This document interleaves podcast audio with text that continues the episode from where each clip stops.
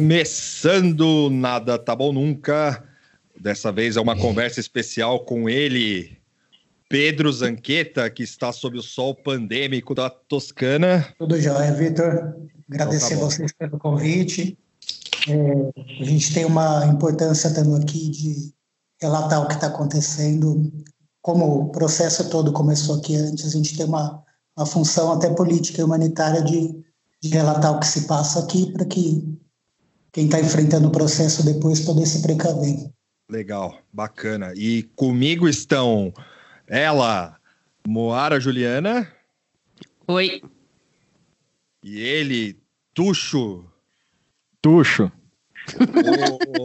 E também ouvindo está ele, Alexandre Lopes. Hum.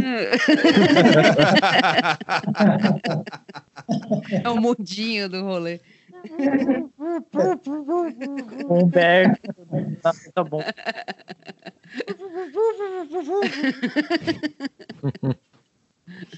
É isso aí, galera. É, realmente, como o Pedro falou, a gente é, é, é até uma questão humanitária e política a, a relatar como está acontecendo as coisas lá na Itália. A primeira pergunta é como é que foi? como está sendo? Né? Como está sendo? O, Pe o Pedro, Pedro, você deve estar tá já. Porque a gente está quarentenado aqui no, no Brasil, pelo menos umas duas semanas, mais ou menos. Você já está quarentenado há muito mais tempo, é isso? É, eu estou quarentenado desde o dia 9 de março, que foi o, o, momento em que o decreto se tornou nacional, né? A região onde eu estou aqui na Toscana, ela é um pouco distante do epicentro da epidemia, que fica lá no norte. É, lá no norte as medidas elas foram tomadas um pouco mais cedo. Aqui eu estou dentro do do contingente que se reclusou a partir do dia 9 de março. Então já se vão quase um mês, né? Falta pouco para completar o mês. Se você puder contar um pouquinho para a gente, assim, mais ou menos, tipo, como foi esse processo é, do, do fechamento, assim, por exemplo, foi, foi, sei lá, começou a ter é, notícia na TV, no, no rádio, falando para as pessoas ficarem em casa, ou a polícia foi aí mandou todo mundo ir para casa, ou como, como que foi mais ou menos na sua região aí? O processo do começo da quarentena, né? Porque aqui, pelo menos em São Paulo, deu, deu a impressão de que foi uma coisa meio. É, da hora para outra, todo mundo foi ficando em casa, não, te, não teve assim uma ação da minha impressão, pelo menos, uma ação muito coordenada, assim, né? As pessoas meio que foram ficando em casa, e aí depois o governo passou, o governo, mais os, os governos, os, os, governos mesmo, né, das cidades, passou a se posicionar de uma forma mais. É, mais incisiva, assim, de não, fique em casa tal. Aí eu queria saber se aí como que foi, se foi uma coisa bem ordenada, assim, ou se, se foi meio no susto, né, na sua opinião. É, na minha opinião, foi meio no susto e foi no improviso, porque a gente não sabe, existe uma dúvida sobre quando essa doença começou de fato na China, né? Alguns, a OMS apontou novembro, apontou outubro, mas a declaração oficial do governo chinês ela só apareceu no final de dezembro, né? Então, quando a gente começou a ouvir aqui dos primeiros casos, das primeiras pessoas que estavam com sintomas disso, os primeiros casos detectados, é, o horizonte que a gente tinha era o horizonte da China, de uma coisa distante. É, então, e agora é interessante eu, eu, a gente entender esse processo, porque eu começo a ver agora o que vai acontecendo nos outros países conforme a doença vai chegando. E parece que existe um comportamento coletivo que ele se repete de alguma forma.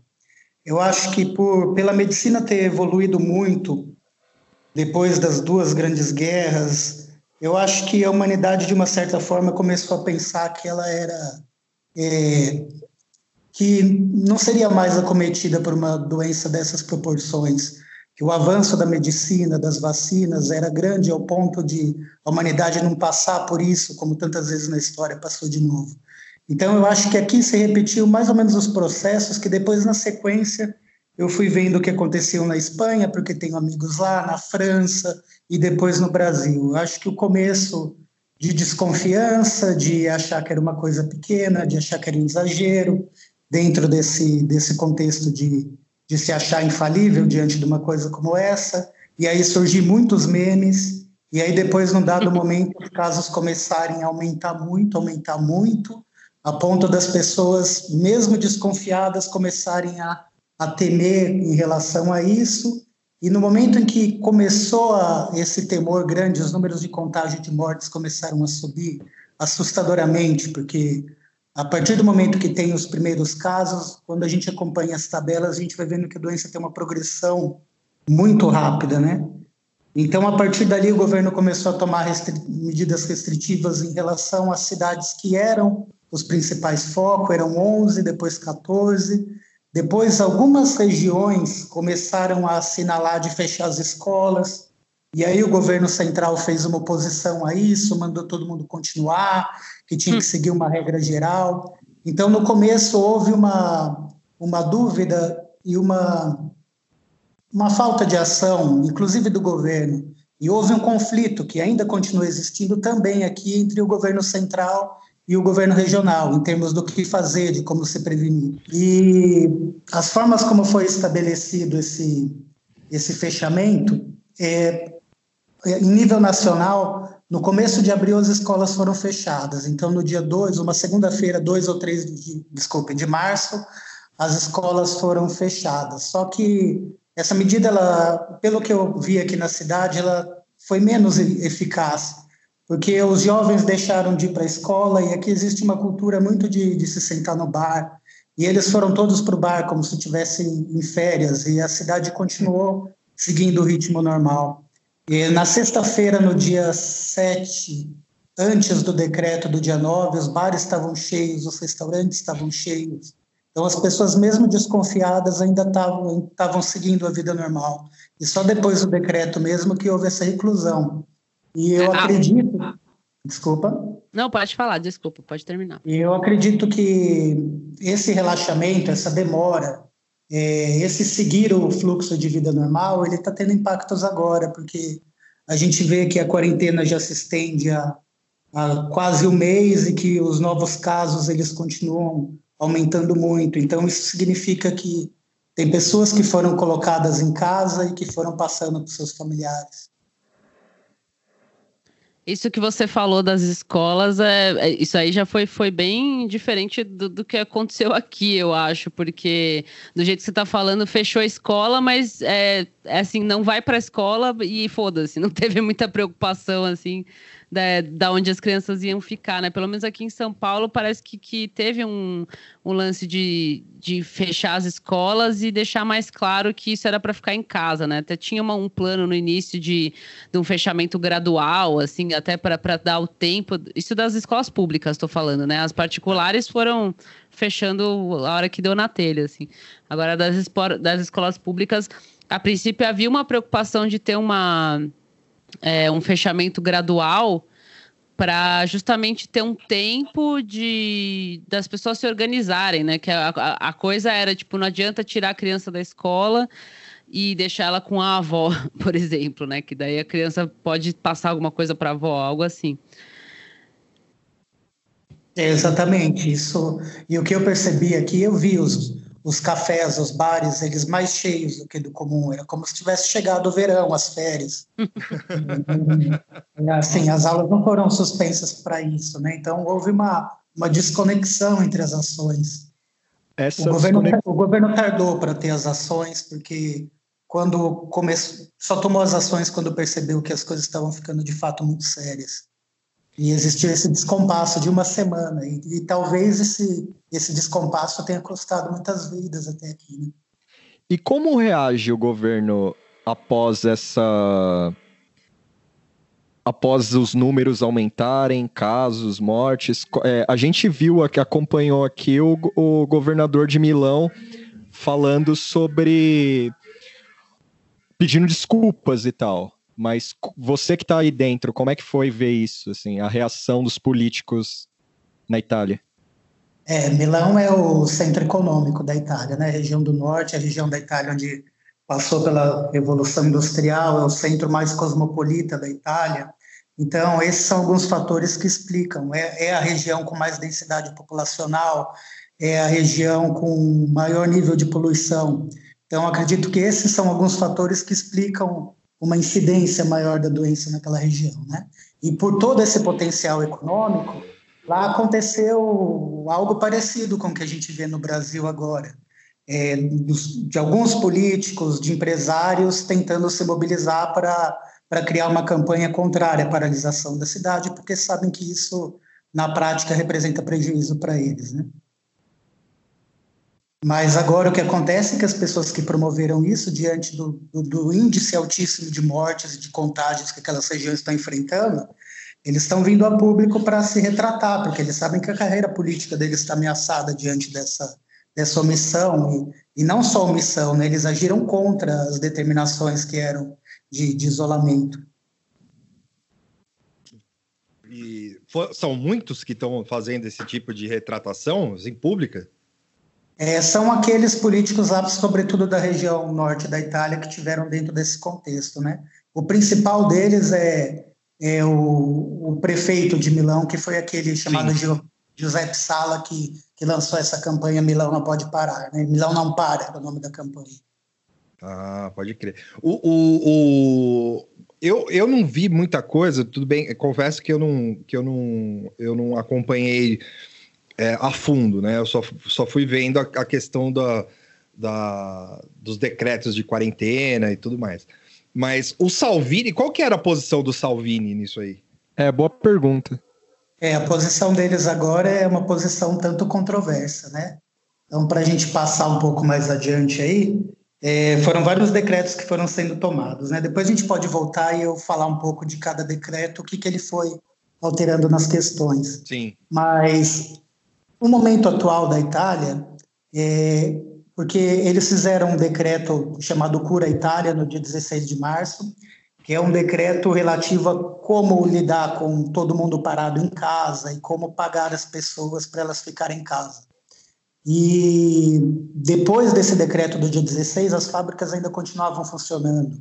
Então, houve uma manifestação de operários para que eles parassem, porque eles não queriam mais continuar trabalhando, mesmo com esse, com esse fundo que o governo prometeu para eles, né? com medo do contágio, não querendo voltar para casa e entrar em contato Sim. com a família. E a posição da direita agora é um pouco controversa, porque a direita estava no poder até setembro do ano passado. E aí o Salvini tentou um golpe e acabou saindo pela culatra e agora ele está fora do governo fazendo uma oposição. E o movimento oposicionista do movimento da Liga agora era um movimento de fazer eventos de massa. Então, eventos que estavam sendo chamados de sardinhas. Eles pegavam uma praça de uma cidade, enchiam essa sala de apoiadores e depois usavam as redes sociais para espalhar aquilo como se houvesse um senso de comoção nacional em torno das ideias dele, né? Então, fazendo uma oposição a esse governo atual. E na atual conjuntura, na última semana, basicamente o primeiro-ministro italiano ele passou negociando com a Alemanha, dando entrevistas na TV alemã, é, pedindo ajuda para a Alemanha, porque a Itália não vai conseguir fazer um novo decreto para sustentar os trabalhadores em casa sozinho. Então, precisa da ajuda da União Europeia. Diante da saída da Inglaterra, a Alemanha é o país economicamente mais forte. E agora a direita se coloca numa encruzilhada, porque a campanha deles durante tantos anos é para a Itália sair da União Europeia. Hum. Se a Itália tivesse seguido o caminho que eles orientaram, o que seria da Itália agora? Para quem a Itália pedir ajuda? Sim. Exatamente. Então, a postura que eles têm agora é de tentar se colocar ao lado dos trabalhadores, pedir um aumento nos valores, pedir uma antecipação dessas, dessas ajudas do governo, mas é uma coisa um tanto contraditória porque a ajuda, de que os, a ajuda que os italianos esperam agora, ela depende daqueles que a direita não queria que tivesse ao lado dos italianos. No Brasil é a gente brigando com a China, né? É, exatamente. A China que já passou pela experiência. E... Porque Pode falar, Tuxa. Não, não, é, perdão. É que a sensação que dá que na Itália você tem o Salvini na oposição. Impressão não, o que você falou, né? Salvini na oposição criando esses grupos chamados sardinhas para aglomerando geral. No Brasil a gente tem um presidente fazendo isso. É, é mas aí, é que eu não concluí nesse sentido, né? O movimento que estava fortalecendo eles, esse movimento não, não é mais possível, porque não é mais possível fazer um, um movimento de massas diante da situação que a gente está vivendo, né?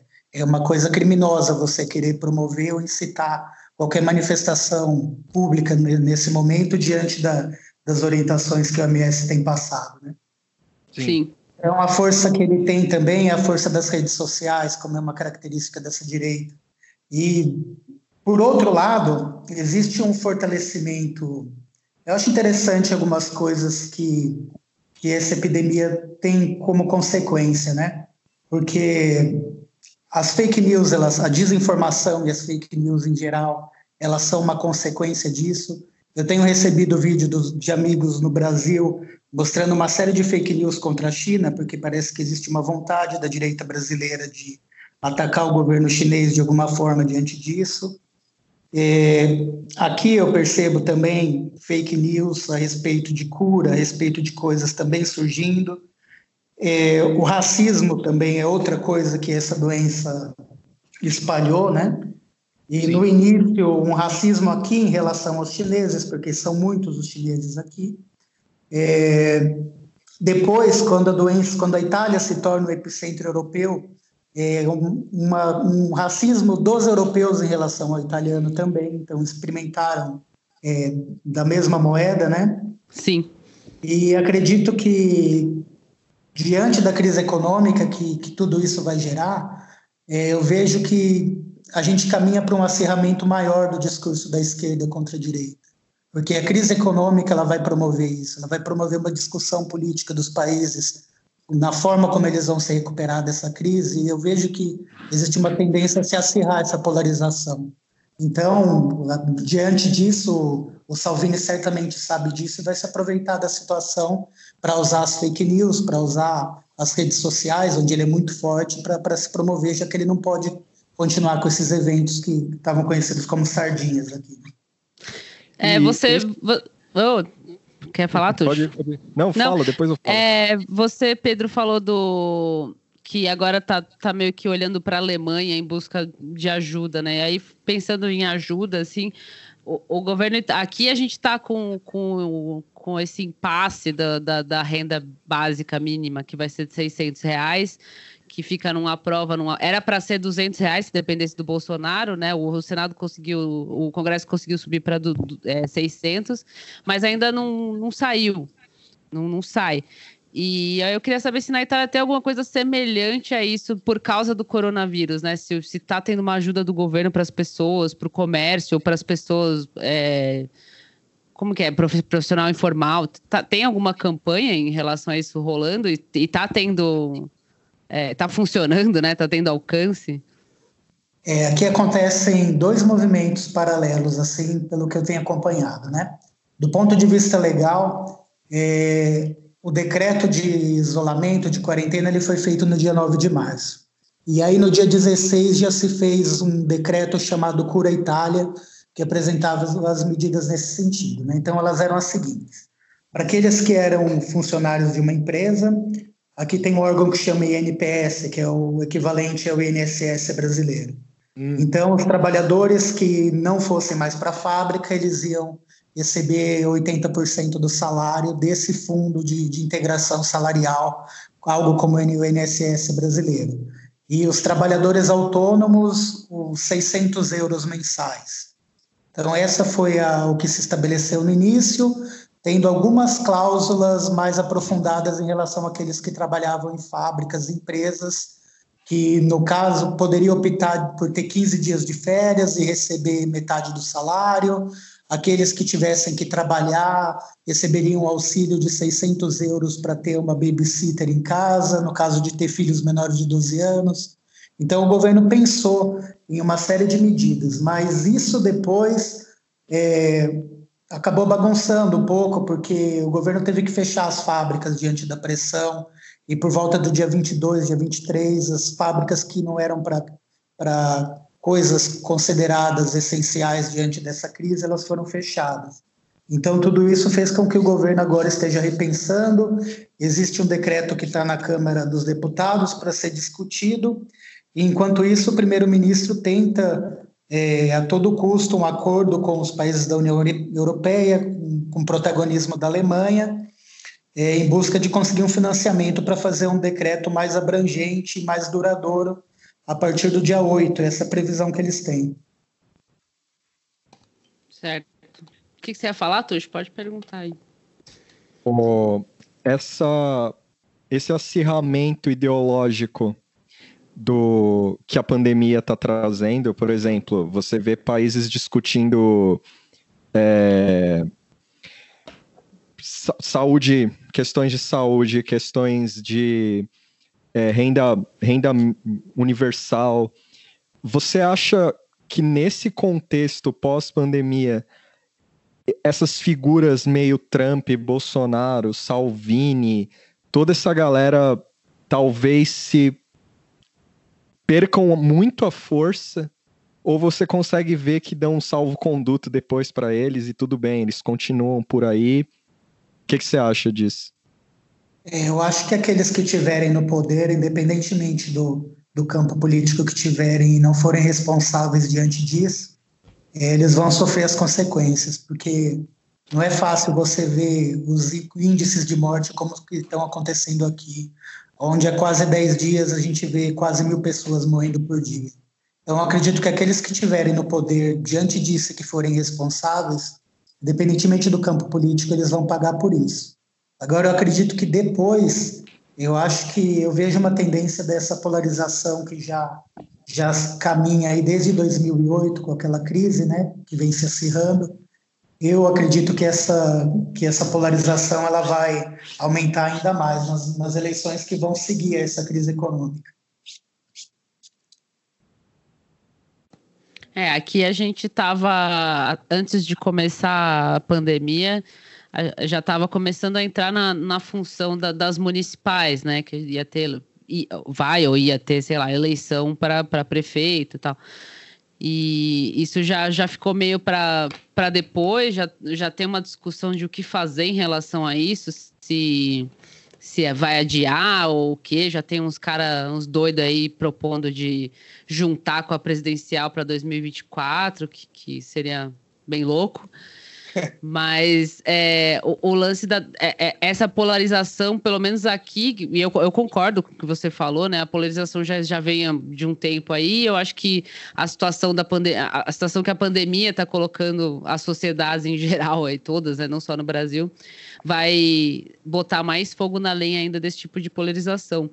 Mas eu acho que a gente vai só vai conseguir enxergar isso, por exemplo, em termos de, de voto, de campanha, não sei quando, assim, né? Por enquanto, pelo menos aqui, eu não, eu não consigo enxergar, isso é opinião minha, assim, eu não consigo enxergar quem que está saindo por cima da narrativa, né? Porque você tem o presidente e meia dúzia de doido aí que, que apoia ele é, com um discurso, enfim, que vai contra qualquer orientação da OMS, da OMS. Você tem aqui a gente tem uma, uma esquerda, uma oposição que está tá meia boca, assim, que não consegue se organizar muito.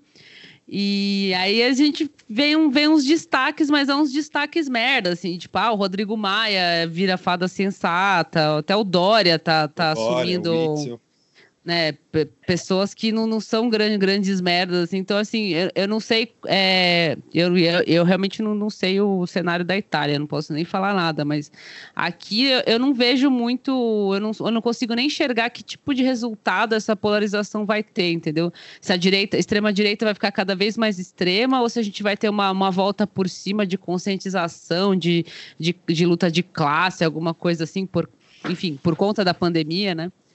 Mas é, é, eu acho que assim, vai ter polarização, vai ter cada vez mais, mas eu não, eu não sei para onde que vai essa polarização, assim, tipo, quem, quem que vai sair por cima da, da narrativa.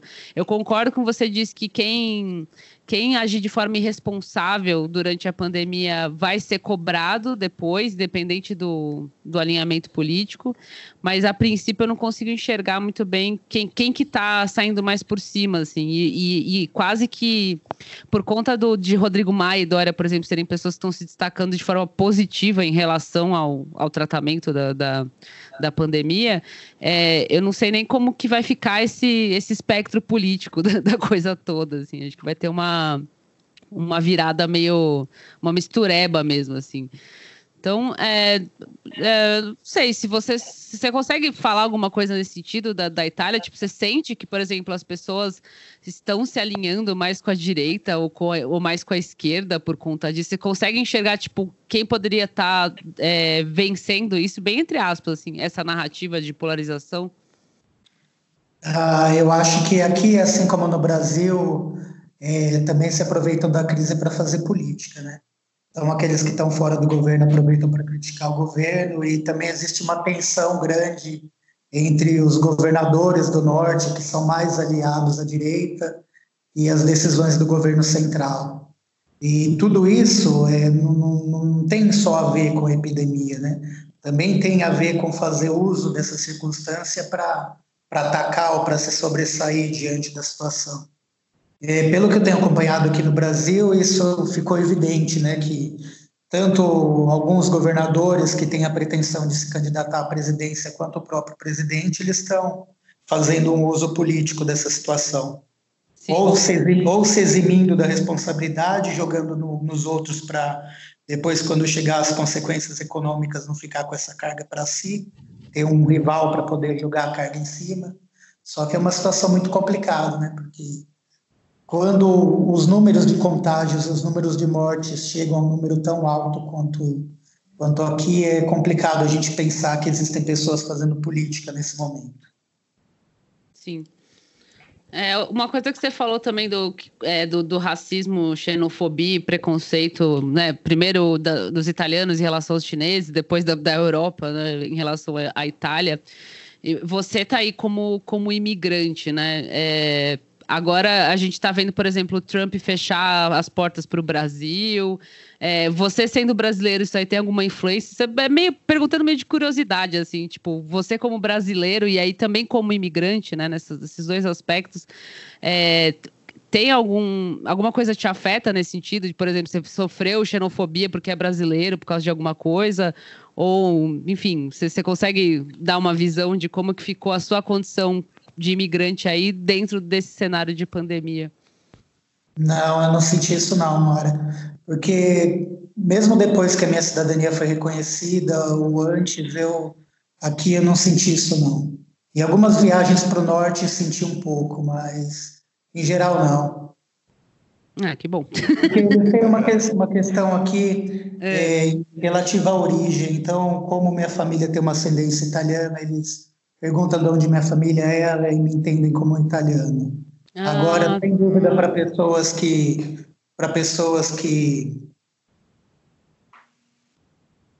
para pessoas que são asiáticas, esse momento foi houve um momento inicial de, de xenofobia que eu acho que acentuou. Sim. E, e, e aí, assim, falando um pouco, é, saindo um pouquinho de, desse assunto, mas você, como que é a, o acesso à, saúde aí? Você consegue falar por é, saúde? A gente tem o SUS aqui. Como que funciona na Itália e como que funciona para você que que tá com a é, tá, é cidadão, né? Você é cidadão, considerado cidadão, certo, Pedro? Não, eu sou cidadão, tenho a cidadania. Então você tem acesso ao que todos os italianos têm. Exatamente. Então o que tá, acontece? Como que aqui... funciona aí, é funciona aqui, eu tenho um, todo mundo tem um médico, que é um médico de uma região, de um bairro. E qualquer problema que você tenha, assim, se não for uma emergência, né? Uma emergência você vai para o hospital diretamente. Mas se você tem um outro problema, você liga para esse médico, você tem o telefone pessoal desse médico, e esse médico te orienta em relação ao que você deve fazer. Olha só. Nossa, Caramba. É só é, o, sistema, o sistema de saúde italiano ele, é, ele, ele, figura entre os cinco melhores do mundo. Né? é, um sistema de saúde muito bom aqui. E felizmente, porque diante de tudo isso é, é uma contrapartida de estrutura para reagir a essa crise. Sim, é, isso, isso, que, isso que era um dos melhores é, sistemas de saúde é, eu já até tinha visto sobre isso, mas meu interesse até era perguntar diretamente para uma pessoa, né? Que uma coisa é você ler, ouvir alguém que, que leu sobre isso falar, e outra é ver alguém que está aí, aí na hora, aí, no meio da confusão, afirmar que de fato é bom, né? O que você ia falar, Tocha? Desculpa. Não, é exatamente isso, Mora, que eu ia perguntar. É, como o sistema de saúde italiano ele é reconhecido mundialmente, a, você vê resultados na batalha, no, no, no que está ocorrendo aí para conter a pandemia? Porque essa de um médico tratar o bairro é, nossa, né, tipo, é um sonho, né? Isso no Brasil, assim. É, fica muito mais, assim, parece ficar uma coisa mais pessoal e atenciosa, né? Você ter um médico do bairro que, que, que você tem o telefone dele, você fala com ele e aí ele te encaminha para uma outra coisa. Tipo, aqui eu, eu, mas eu, porque não tenho plano de saúde, ou eu vou depender do, do SUS, que aí também você não, não conhece com quem está falando tal, ou você vai num doutor consulta da vida aí também. Então, é, esse, essa descrição que você deu aí do, do sistema de saúde, ter esse médico do, do bairro aí, ou da, da cidade, da região, é, parece que é uma coisa mais pessoal e mais cuidadosa, assim. É, eu acho que isso você acha que isso faz uma, uma diferença no do tratamento, apesar do, do, da negação no começo do, da, de, da, quarentena, da, quarentena, esses hábitos culturais, né, da galera gostar de, de ficar aglomerada mesmo, é, o combate à, à, à doença, né, à pandemia, por conta desse desse sistema mais elaborado, é, é, você considera bom, assim, os resultados são bons até, até o seu entendimento, assim, tipo, apesar de tudo, né, porque tá, tem, tá morrendo muita gente. Se não tivesse isso, morreria muito mais, tipo, é isso. E, é. o, o, e antes de, só para complementar a pergunta do, do, do da Moara e do Tuxo, é, se tem alguma previsão, se eles deram alguma previsão para o fim dessa, dessa quarentena aí, ou para para o fim da, da assim, é, vamos dizer assim, o, o, fim de, do da pior parte, né? Da pior parte, é. é. Isso, é isso aí, isso aí. É, vamos lá por partes, então. Deixa eu tentar retomar aqui. Se eu me esquecer quais foram as perguntas, por favor, vocês me, me lembrem. Não. É, primeira pergunta da Moara sobre o sistema de saúde, né? Se isso interfere.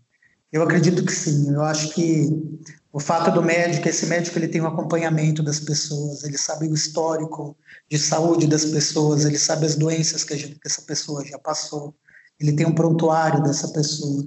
Então, quando essa pessoa chega ali com uma nova doença ou com algum problema, é mais fácil para ele cientificamente fazer uma associação do que essa pessoa está tendo em relação àquele, àquelas, aquelas doenças que a pessoa já enfrentou antes. Então, eu acho que isso contribui sim para para salvar mais vidas, né? E saber que existe uma pessoa que tem é, algum histórico que possa prejudicá-la, eu acho que tudo isso ajuda mais do que atrapalha. É, outra pergunta em relação ao a, combate. Ao combate. Então, assim, é, existe uma estimativa de que até agora mais de 15 mil pessoas morreram aqui, né? Nos últimos 10 dias, os números de morte foram altíssimos. E existe uma estimativa de que esse isolamento social brusco que foi estabelecido no dia 9, ele já tenha sido responsável por salvar aproximadamente 30 mil vidas. Caramba! Então, a diferença da de estimativa que estão fazendo entre um país que não se isola e o país todo isolado. Então, a ideia é que 30 mil pessoas até agora foram salvas por conta dessa medida tomada pelo governo de isolar todo mundo, de fechar o país e depois arcar com as questões econômicas. Agora, sobre a pergunta que o Vitor fez da previsão, assim, é, inicialmente, o decreto que eles fizeram no dia 9 de março, a previsão dele era dele terminar no dia 3 de abril. Depois, quando chegou no começo de abril, eles aumentaram o prazo até depois da Páscoa, que é o dia 13 de abril. E ontem o chefe da Proteção Civil, que é aquele que faz um, um boletim diário às seis da tarde, dando todos os novos números, atualizando a imprensa, ele assinalou na coletiva que antes de 2 de maio isso não acaba. Em contrapartida, os governadores lá das áreas mais afetadas, em especial da Lombardia, ele já foi à TV falando que lá a guerra é até junho, até julho. Então, assim, a gente não tem uma expectativa, porque os números ainda oscilam muito. Então, quando a gente vê aquelas tabelas do mostrando a evolução do, da epidemia, ela sempre começa rasteira e depois ela tem um salto grande, né? E vai uma ascendente que, que não para. Então, quando a gente vê um número caindo, por menor que seja, a gente fica pensando que a gente chegou no ponto que a pirâmide vai descer. Mas aí no dia seguinte as mortes aumentam, os contágios aumentam. Então, eu entendo a análise que se faz disso, que é muito cedo para dar qualquer previsão e também é muito cedo para estabelecer uma data longínqua. E então eles estão tomando essa, essa, essa, esse protocolo de aumentar 15 dias, aumentar mais 15 dias. Tá. E aí não tem nada, nada funcionando, assim, né? Exceto é, estabelecimentos que não tem como fechar, talvez mercado, essas coisas, mas o resto tá tudo parado. Aula parado, escritórios, todo mundo, quem tá trabalhando de casa, tá trabalhando de casa. O Isso, país está então, parado, basicamente. Falar um pouquinho sobre a evolução dos decretos. Então, o decreto uhum. lá do dia 9, ele estabeleceu que iam ficar abertas umas as fábricas eh, de produção geral, uhum. que iam ficar abertas nas cidades.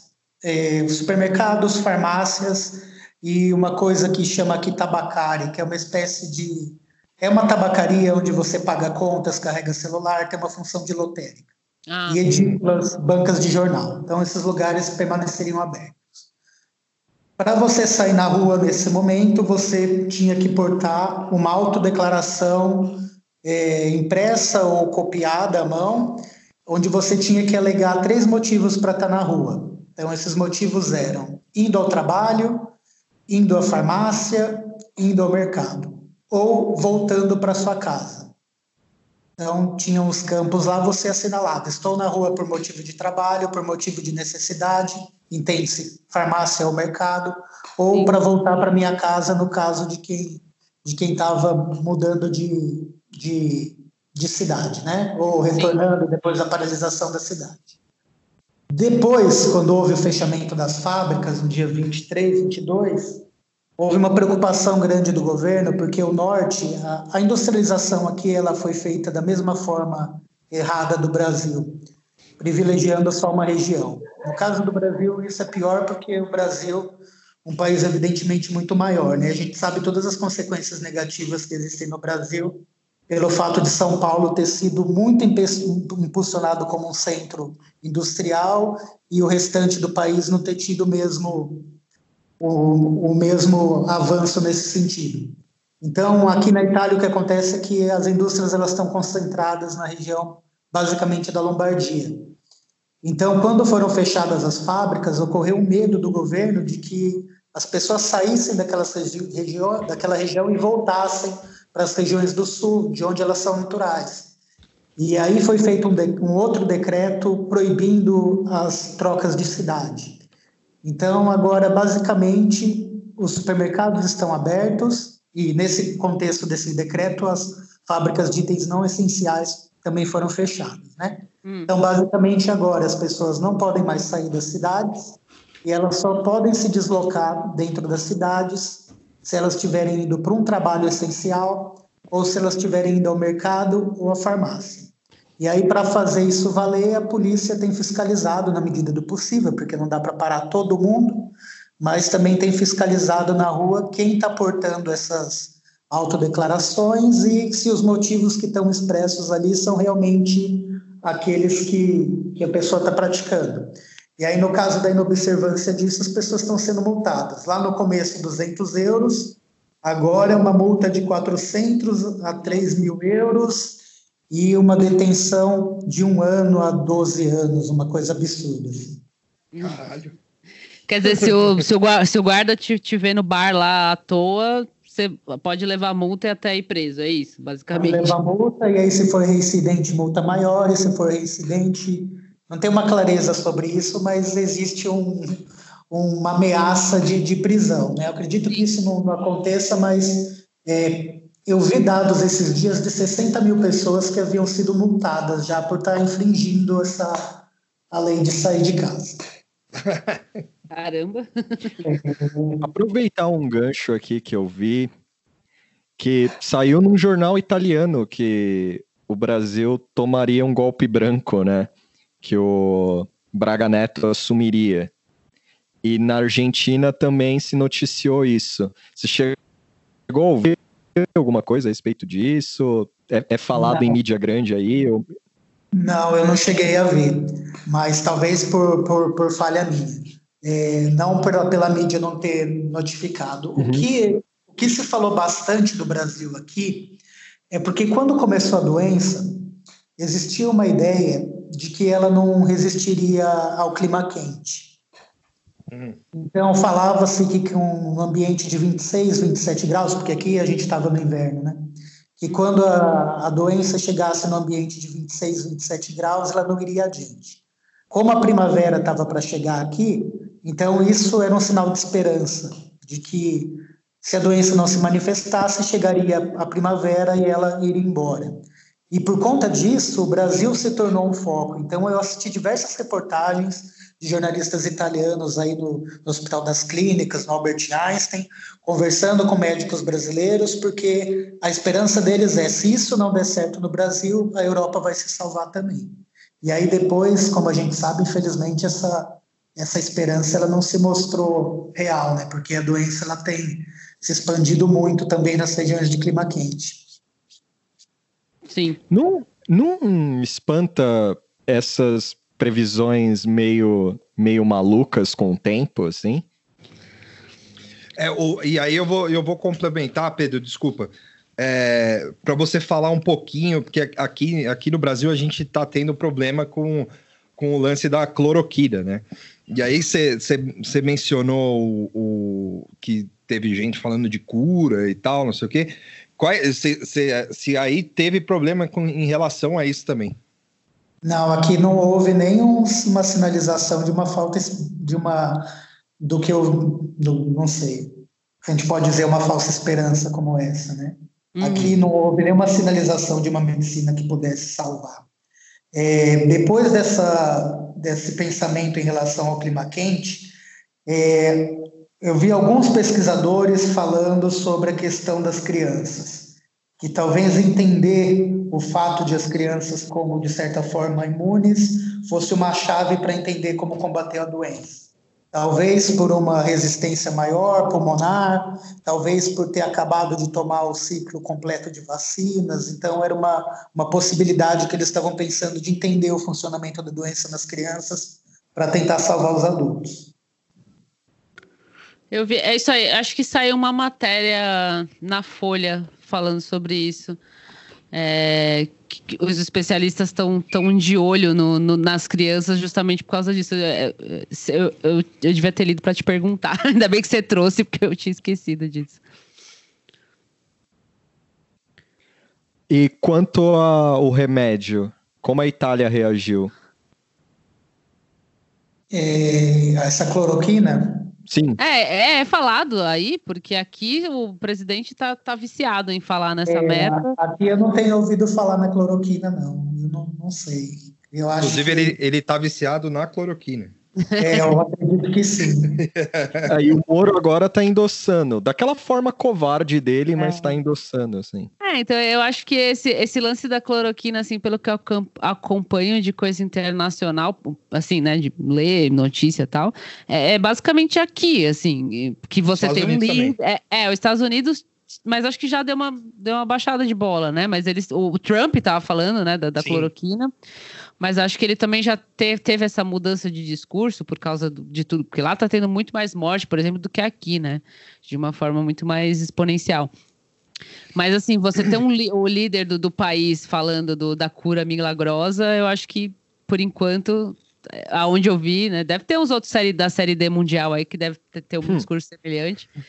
Mas acho que, acho que só aqui mesmo que você tem o presidente endossando. É, os números dos Estados Unidos são assustadores, né? Porque hoje saiu o número novo de casos, são 293.539 casos. Sim. Isso dá mais do que somando Itália e Espanha, que são os epicentros aqui da Europa, né? E Itália e Espanha estão cada uma com 124 mil. É. Então, os Estados Unidos têm tardado para fazer esse isolamento rigoroso, né? E talvez é difícil pensar, né? Porque talvez se você fechar o país antes, como foi a estratégia adotada pela Argentina, depois você consiga sair ou se preservar da epidemia e salvar mais ainda a economia do que você demorar muito para fechar e deixar para fechar quando as coisas já estão com números tão altos quanto esses, porque acho que a experiência da Itália diz isso, o país inteiro está em casa há quase um mês e os números de novos casos eles estão em torno de 4.500, 5.000 por dia. Então, a demora que, que houve lá no começo está sendo paga agora, porque as pessoas foram para casa com a doença e estão passando para os familiares. Sim. E acho que tem uma outra questão em relação a isso que é importante a gente falar, que é a relação dos testes. É, o número de testes aqui na Itália de hoje, ó, 657 mil testes apenas. É uma população de 60 milhões. Então, a quantidade de pessoas infectadas ela pode ser muito maior. Um exemplo disso que eu estou vendo é porque é, aqueles que são obrigados a fazer o teste, né? Então, muitos jogadores do campeonato italiano, muitos times do campeonato italiano tiveram jogadores no elenco que tiveram a doença. A Juventus teve, a Fiorentina teve, a Sampdoria teve. E algumas semanas depois que esses atletas já estavam em casa, eles, obrigados pelo clube, fizeram o um exame e aí descobriu-se que eles também estavam. Onde eu quero chegar com isso? Essas pessoas são profissionais que a empresa onde eles trabalham obrigam eles a fazer o teste porque eles são patrimônios milionários de um clube. Sim. É, então, a gente não sabe a real dimensão dessa doença aqui. A gente não sabe se esse número de 124 mil casos totais é o real, porque muita gente pode ter em casa e não demonstra os sintomas, porque existe uma reação de cada organismo em relação a isso. E algumas pessoas não manifestam plenamente os sintomas. Sim. É, aqui essa ficha tá, tá, tá caindo agora, assim, mais ou menos, esse lance da, da sub, subnotificação, né? Subnotificação é uma palavra que a gente está lendo muito agora no, nos jornais, assim. É, quando mostra, assim, o número de internação por SAR, SARGs lá, né? Que são as doenças respiratórias graves lá, que pode ser pneumonia, pode ser Covid, pode ser qualquer outra. O número de internação em relação ao ano passado para esse ano, nessa mesma época, é, eu não vou lembrar o número exato aqui, que eu não tenho aqui, mas é, é muito maior, assim, mais que o dobro, né? E aí isso tá, tá, tá é, disparando um alarme para um alerta de subnotificação. E, e, e, teste, então, é menos ainda, assim. Hoje mesmo acho que eu li uma, uma notícia falando que tem uns 16 mil, isso em São Paulo, eu acho. Tipo, uns 16 mil testes é, na fila, assim, de gente que, que morreu ou que fez o teste, que morreu ou não, enfim, que fez o teste, sei lá quando, entendeu? No começo do, do de, de março, ou não sei, mas tá lá na fila e não foi feito. Então, aqui também não, não se tem noção, na verdade, do. Os números sempre são atualizados, assim, mas não, não tem um número real porque não tem, não tem teste para fazer agora e os que foram feitos tá tipo numa fila lá, porque enfim, tem um, é, um demora para fazer ou não, não tem gente suficiente, não tem equipamento suficiente, tem todos esses problemas que não não é só o Brasil que está passando por isso, mas essa essa ficha da subnotificação tá, tá caindo assim é, na, nas pessoas de, de, um jeito meio assustador assim. Eu quando eu leio essas coisas tipo é, tanto de teste que está parado e pessoas que estão que estão morrendo e às vezes são pessoas que já tinham é, que têm comorbidades, né? Não sei se eu falei certo, Falou. mas que já tinha alguma uma condição ou que era muito idoso ou que estava com câncer, já estava, enfim.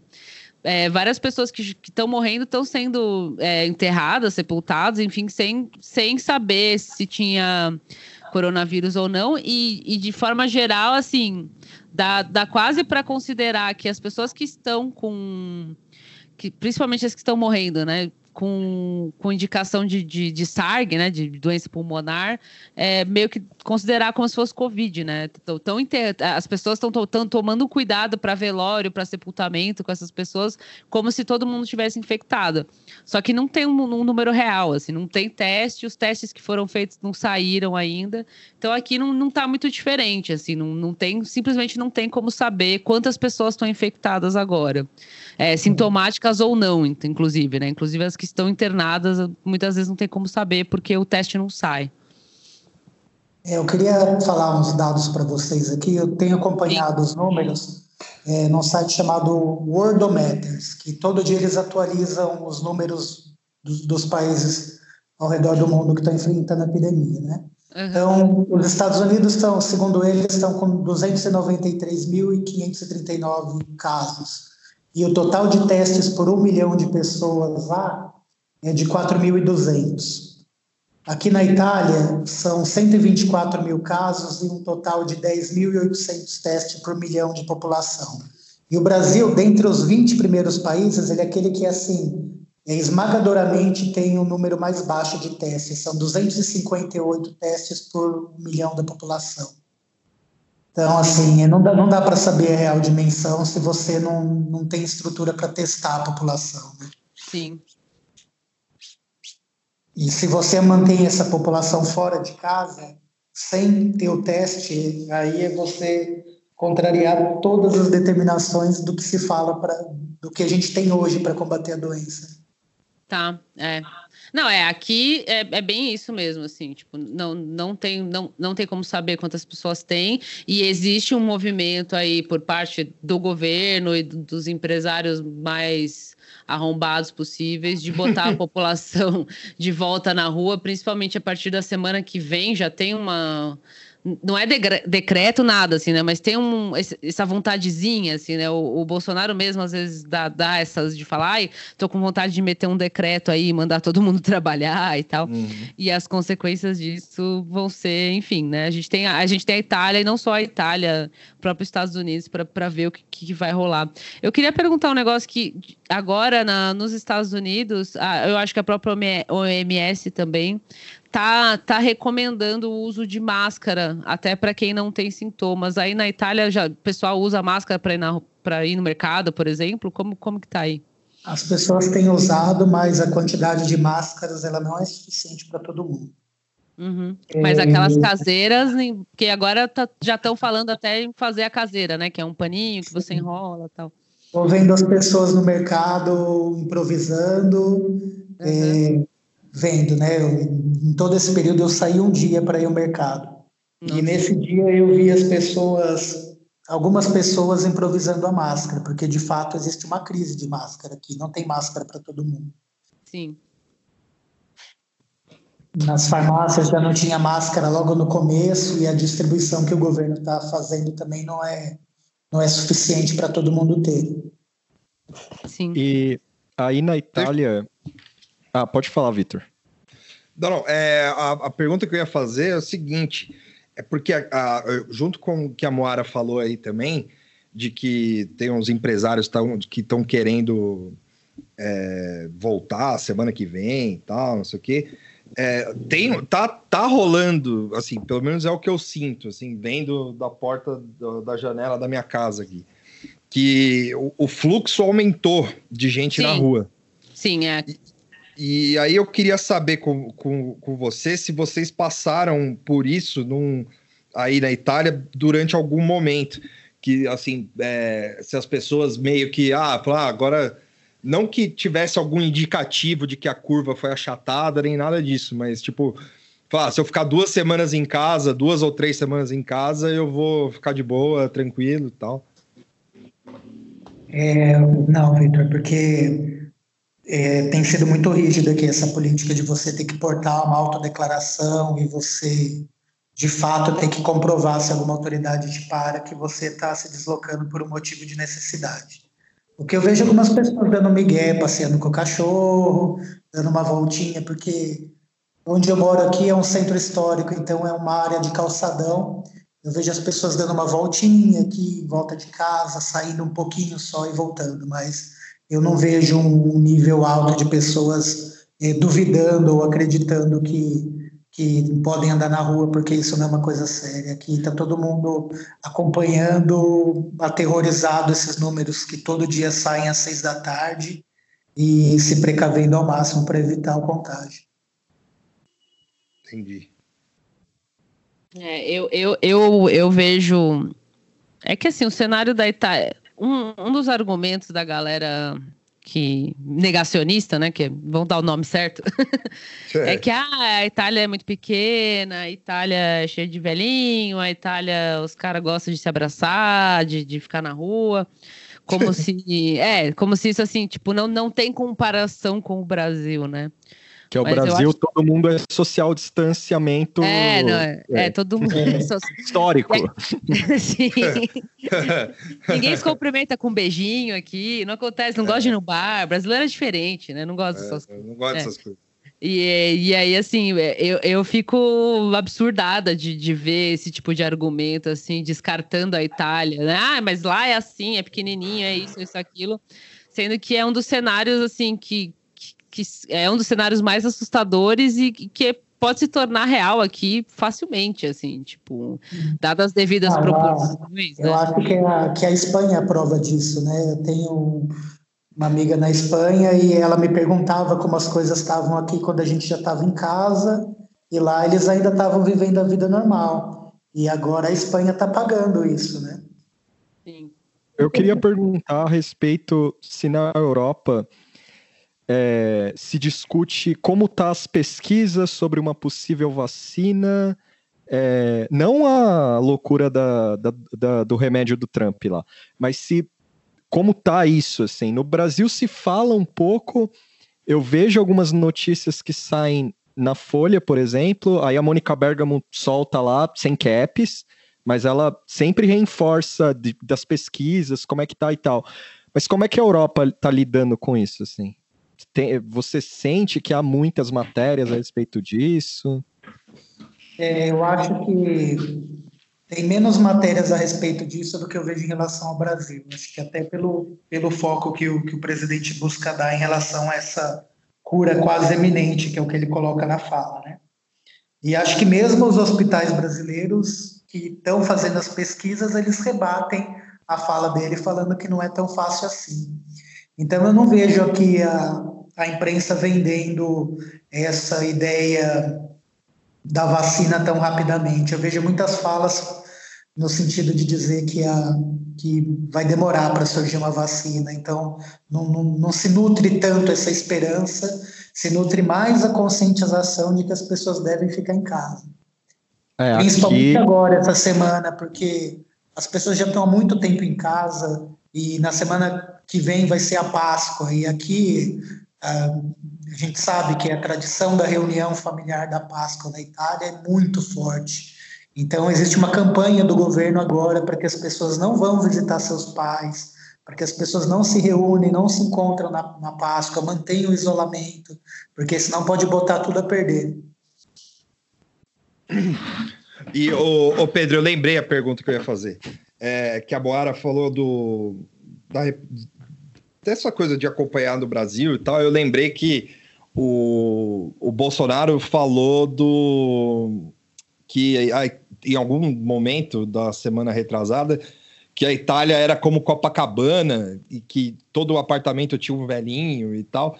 E aí eu queria saber se isso repercutiu aí. Não, eu não vi repercussão disso aqui não, Vitor. É, então a gente é... é eu, vejo, eu vejo repercussão. Já era. É, ninguém se importa.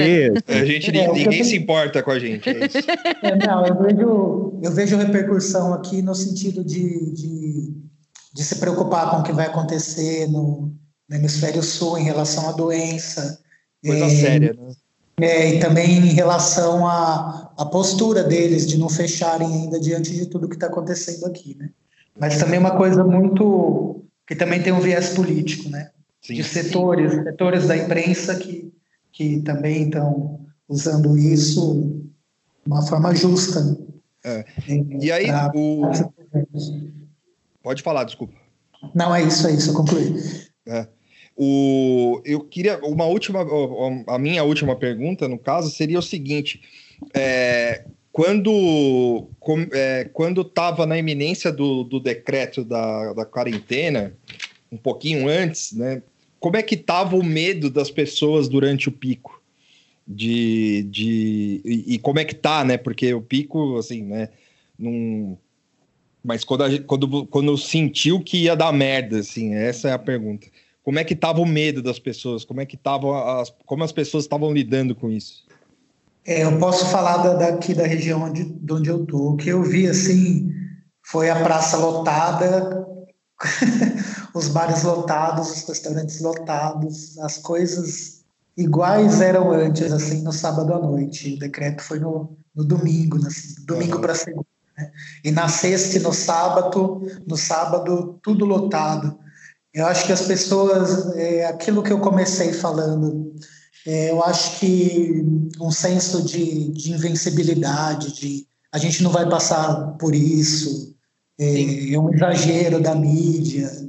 Eu acho que tudo isso aconteceu aqui. E depois, quando as coisas começaram a ficar muito pesadas, as notícias pesadas, aquelas imagens de Bergamo, dos caminhões militares levando os corpos, quando a gente começou a vivenciar o período mais dolorido de se ver essa epidemia, já estava todo mundo em casa. É. Sim. Mas é, parece que não, parece que aqui tá esperando acontecer alguma coisa assim, sabe? É, Porque então, né? é, eu, eu, não vejo esse medo na rua. Eu, que sou uma pessoa que, que é paranoica no normal, sem, sem pandemia, é, já, já tô com medo faz um tempo, assim, mas é, eu saio na rua agora. Isso que o Vitor falou aqui, tem mais gente na rua do que tinha em relação à primeira semana. Aqui na, no meu bairro também é observável isso. As lojas estão fechadas ainda, Sim, os é. restaurantes estão funcionando como delivery e tal, mas gente na rua, né? Carro, eu tô ouvindo mais carro passar. Eu tô vendo gente na rua de máscara, mas algumas, assim, que sei lá, cada três pessoas que eu vejo, uma tá de máscara, mais ou menos isso, ou, ou de luva, ou com alguma proteção. Pessoal do que trabalha em mercado, é, por exemplo, um mercado aqui perto, ninguém tá usando nada, tá só no álcool em gel, outro mercado, o pessoal tá, tá de máscara. Então, assim, tá meio. Faz aí que você acha melhor, sabe? Parece. Não tem uma sensação de medo real, assim né? É. E acho que parece que está esperando acontecer alguma coisa assim muito catastrófica para a galera abrir o olho assim e falar caralho, isso é sério, né? É, eu acho que isso passa também por todo o processo de, de crise econômica e de crescimento da informalidade no Brasil. Né? Tem uma Sim. parcela muito grande da população que simplesmente se a ajuda governamental não sair, essa pessoa não pode parar, ela tem medo, mas ela vai trabalhar com medo porque sim. ela tem mais medo da falta da comida no prato, né? Então, sim, sim. se não houver um respaldo por parte do governo, se não houver uma política alinhada dos governos de fazer uma campanha de fato para colocar as pessoas em casa e não houver um respaldo econômico, um fundo por parte do governo para ajudar as pessoas, eu acho que vai continuar as coisas como vocês estão me relatando. Sim. É, porque a sensação que dá é que o, o Guedes morreu cerebralmente, assim, já era, porque ele não consegue acelerar esse processo do, da ajuda, né? E o Bolsonaro quer que essa ajuda continue é, cagada do jeito que tá, porque sangra o Guedes, né? Tipo, pra ele foda-se. Ele continua mentindo no zap lá, ele fala, ó, tão me, tão me estão me fechando aqui, ninguém deixou trabalhar. E o Guedes se fode lá, porque é outro banana, e ele quer um caos. Isso é muito doido. Ele é. quer um caos. Ele o, prefere... Chamar... Chamar é, de genocida é, não, não é assim, não é hipérbole, né? É, xingar o governo de genocida, porque o que, que vai gerar é, é morte, né? E, e, parece que é de propósito, né? Que é, espera a galera morrer mesmo, porque foda-se. É, eu queria falar duas coisas sobre, sobre isso. A primeira coisa é que, pelo que eu vejo daqui, parece que ambos esperam alguma coisa. Alguma decisão de bastidores eles esperam para tomar uma decisão, ou esperam alguma, relação, alguma reação da população, porque não, tem, não teria fundamento, né? Deixa nítido que eles estão esperando alguma coisa para para tomar essa decisão da ajuda. E, e, a outra coisa que eu queria falar é aquela que é devastadora, assim, que você contrastar o que a gente está vendo aqui diariamente, as mortes, as famílias sem poder estar tá junto dos seus parentes, sem poder fazer um velório, porque no início da epidemia houve um velório de uma pessoa e desse velório saíram 70 pessoas contagiadas. Uhum. Então, logo no começo do decreto, os velórios foram proibidos. Então, hoje, as pessoas que morrem, as famílias não podem ver essas pessoas. Essa pessoa morre, ela é colocada num caminhão do governo, num caixão lacrado, e ela é levada para um cemitério. Então, assim, tá vivendo o peso de presenciar isso aqui diariamente, todo dia o boletim anunciando 800, 900, mil mortes. E assistir um discurso do presidente falando daquela forma, minimizando, é, é um golpe, é uma, é uma coisa que humanitariamente não dá para entender, porque pessoas do nível dele, elas têm uma comunicação com profissionais da saúde, com profissionais do MS. Ele tem um papel na mesa dele que, a partir do que já aconteceu aqui, está escrito os números de pessoas que vão morrer. Então, Sim. existe uma decisão ética ali, utilitarista, universalista, é, mas existe uma decisão ética ali que é o que a gente vai fazer? A gente vai poupar a morte dessas pessoas, a gente vai fazer as medidas de isolamento, ou a gente vai esperar uma reunião com o empresariado é, que o Guedes está bolando para a gente tomar uma decisão do que a gente vai fazer. Se a gente vai fechar tudo, se a gente vai dar dinheiro ou não dá. Só que, assim, é, do ponto de vista humanitário, é muito difícil você ver uma pessoa se prestando aquele papel em rede nacional e comparar aquele discurso com a realidade que a gente está vendo aqui. Sim. É. é. É, isso assim, sei lá, para mim, para gente que não, não tá completamente alienado e tem os dois neurônios conectados, é, é, é, bem isso que você está falando, assim, é, além da, da raiva normal que a gente tem do, do, do governo por, por N motivos, é, a, a, palavra questão humanitária, né, essa expressão que você usou é bem isso, assim, a sensação que dá é de, de, de desespero mesmo de ver um cara é, simplesmente, um cara não, um líder né, do país, é, agindo é, de propósito contra a vida das pessoas, né, a favor da morte das pessoas e foda-se, assim, e isso dá, dá desespero mesmo. Porque se a gente volta lá atrás, as pessoas podiam se autogovernar, né? Mas num dado momento se funda esse Estado de Direito e o pressuposto dele é garantir a vida e a propriedade. Sim. Então, o primeiro pressuposto de você ser um governante é você proteger a vida da sua população. Então, Sim. não é proteger o capital de, de, um determinado grupo de empresários que te colocou no poder. Sim, então, assim, exatamente. É, tirando a questão humanitária, levando para o ponto de vista da, da definição do que é ser um líder político. Sim, é, pra, pra, eu, eu, queria. O Lopes sugeriu uma pergunta que eu estava falando com ele também. Uma, uma pergunta, não, né? Uma, é uma pergunta, na verdade. A gente estava discutindo sobre isso e sobre a sua participação, e uma das coisas que a gente pensou foi é, em que tipo de, de, que tipo de mudança que, que a pandemia vai causar na sociedade, assim, né? Isso, assim, falando de forma meio ampla, meio viajando, assim, na, na batatinha, né? Em conceitos que pensando em epidemias anteriores, que vira e mexe alguém menciona, né, a, a, a, gripe espanhola ou alguma outra. E aí eu queria saber de você, que é historiador, a sua avaliação, assim, ou suas ideias em relação a isso. Tipo, o que, que você acha que, que, que tipo de mudança que a gente pode esperar da sociedade em geral, assim, nem falando tanto da Itália, mas da forma que as pessoas se organizam, assim. Você consegue ter alguma ideia em relação a isso, pensando nas epidemias anteriores, nas mudanças que tiveram nas sociedades, né, depois dessas epidemias, mas a gente vivendo nessa sociedade de hoje, que é moderna, conectada, cheia de, de fake news e cheia de informação boa também, com esses líderes malucos ou os que estão acertando, os que estão errando. Você consegue vislumbrar assim que tipo de mudança a sociedade vai ter? Você tem alguma ideia? Tipo, você já pensou sobre isso? Assim, ah, não, depois que acabar a pandemia, as pessoas vão passar a se preocupar mais umas com as outras, ou elas não, na verdade, o contrário, elas vão ficar mais frias, ou não, agora o pessoal vai usar mais máscara. Enfim, você, você consegue. É, filosofar um pouquinho em relação à mudança de sociedade, assim, de comportamento das pessoas? É, eu acho que o primeiro ponto, aquele que eu, que eu tinha colocado no começo, né, que eu, que eu vejo uma polarização política, eu acho que a tendência dela é se acentuar.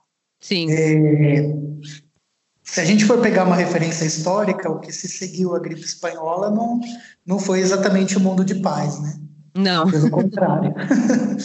Mas espero que isso não aconteça, porque falando do ponto de vista individual, essa experiência de estar sozinho há tanto tempo em casa é, me faz ter uma vontade enorme de quando poder sair, é, rever as minhas relações com meus amigos, no sentido de, de, me aproximar mais, né? Porque o ser humano é um ser social, é muito difícil a gente ficar isolado e a gente não, não poder estar ao lado das pessoas que a gente ama, né? Ah, então, acho que pode, pode despertar isso em certo senso. Aliás, isso é espero que deseje que, que isso seja mais manifestado do que uma ideia de uma autossuficiência, porque conseguiu ficar sozinho durante um mês. É, espero também que aqueles governantes que, que notadamente sejam vistos como irresponsáveis nessa, nessa situação tenham suas carreiras políticas arruinadas, porque Sim. uma pessoa que diante de uma situação como essa não tem um senso de, de dever de proteger a sua população, ela não é apta a ocupar um cargo público, né? Porque é. essa é a questão primordial. A Sim. sensação que dá que o Bolsonaro é um paira no mundo. É, para ele vai ser difícil. É, Qualquer é. tipo eu de. acho que é, internacionalmente ele está bem queimado. Eu acho que, que mesmo nacionalmente, né? Também. É que, é que nacionalmente. Fala aí, fala aí. Eu acho assim, ele tem algumas bases de sustentação. Primeiro, ele tinha o partido dele, né, que dava uma presença no Congresso, eles tiveram é, votos significativos na Câmara e no Senado, né?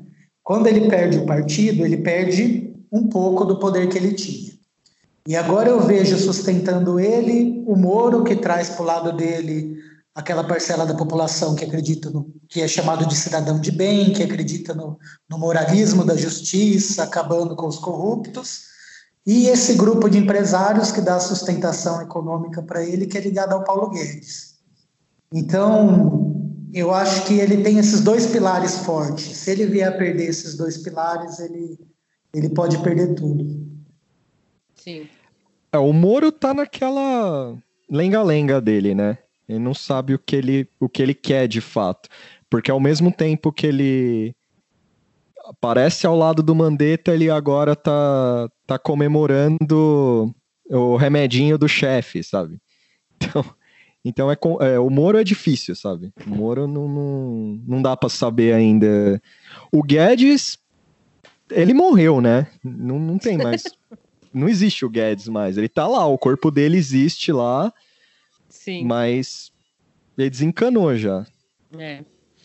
É, eu acho que é, sem querer ser da Atena do vírus, como diz o Vitor aí, em off, é, eu tenho falado isso na internet, que fica meio com essa vibe de Datena no vírus também, né? Meio, meio alarmista, mas é, aqui parece que é isso. A gente está esperando, a gente, eu digo assim, o Brasil parece que está esperando de forma, né? Os, os governantes do Brasil, principalmente os negacionistas, Estou esperando a gente ver o que aconteceu é, em Lombardia, né? Do, dos caminhões lá levando morto com gente, tipo, sem acesso a nada.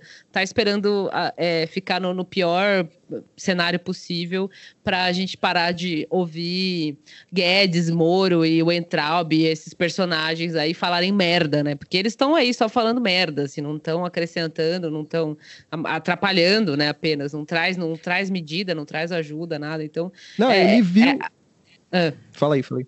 Não, é, parece que é isso. Tipo, enquanto não, não der bosta, esses caras vão ficar aí falando besteira, entendeu? Ele viu a foto de capa de um cemitério de São Paulo no Washington Post, ele falou que aquilo é fake news, sabe? É, sim. E ele, no fundo, ele não, ele não tem nenhuma ideia que teve essa reunião macabra com os médicos aí, que os médicos ficou caralho, surpreso, porque o cara deve ter falado, ó, oh, não tem nada. Isso aí é brincadeira, é mentira, é cor de animal, é, é gripe de animais, dá em gato, Sim. dá em cachorro. Sim. E aí, ô Pedro, a gente vai começar. A... Começar não, né? Vamos já meio que encerrar, assim, até porque é, tem uma diferença de fuso horário aí meio brutal do Brasil para onde você está. E assim, é, se você tem mais alguma consideração, e ainda assim, esticando um pouco a minha, minha última pergunta, você, eu sinto isso, né? Eu sinto que daqui para frente a vida não vai ser mais a mesma. Não significa, não significa que vai ser horrível, ou que vai acabar o mundo, ou que vai ser catástrofe completa e absoluta, mas eu sinto que daqui para frente ninguém mais vai voltar para a normalidade que se considerava normal, né? Enfim, da, da sua própria realidade se você tem essa impressão e também suas, suas considerações finais aí, por favor. É, eu também concordo com você. Eu acredito que, do ponto de vista da percepção, muitas coisas vão mudar, assim, individualmente e coletivamente. aquele senso de, de invencibilidade ele vai ficar para trás. A gente vai ver que, mesmo com todos os avanços científicos, tecnológicos, a gente ainda pode ser, ser vítima de, de epidemias, por exemplo. Uhum. É, e a minha consideração final, a partir do que eu estou vivendo aqui, é que não se pode deixar acontecer no Brasil o que já aconteceu no resto do mundo. É, existem questões muito sérias no Brasil em relação à desigualdade social. O Brasil tem a segunda maior desigualdade social do mundo. É, é preciso. O sistema de saúde brasileiro não é o sistema de saúde europeu. Então, isso tudo assusta muito a gente aqui, a gente muito, muito apreensiva em relação ao que pode acontecer no Brasil. Né? Então, eu acho que a melhor medida que existe hoje, a única que existe para curar a doença, é o isolamento. E as pessoas, na medida do que podem, porque devido à informalidade do trabalho e tudo, nem todo mundo pode ficar em casa, mas quem puder ficar em casa, ficar em casa ao máximo e preservar seus familiares ao máximo. Sim. Sim. Tá passear com cachorro não é arriscado? Posso passear com cachorro. que eu faço isso todo dia, mas eu não vou longe, eu vou perto de casa, assim. Ainda pode, é, Tuxo.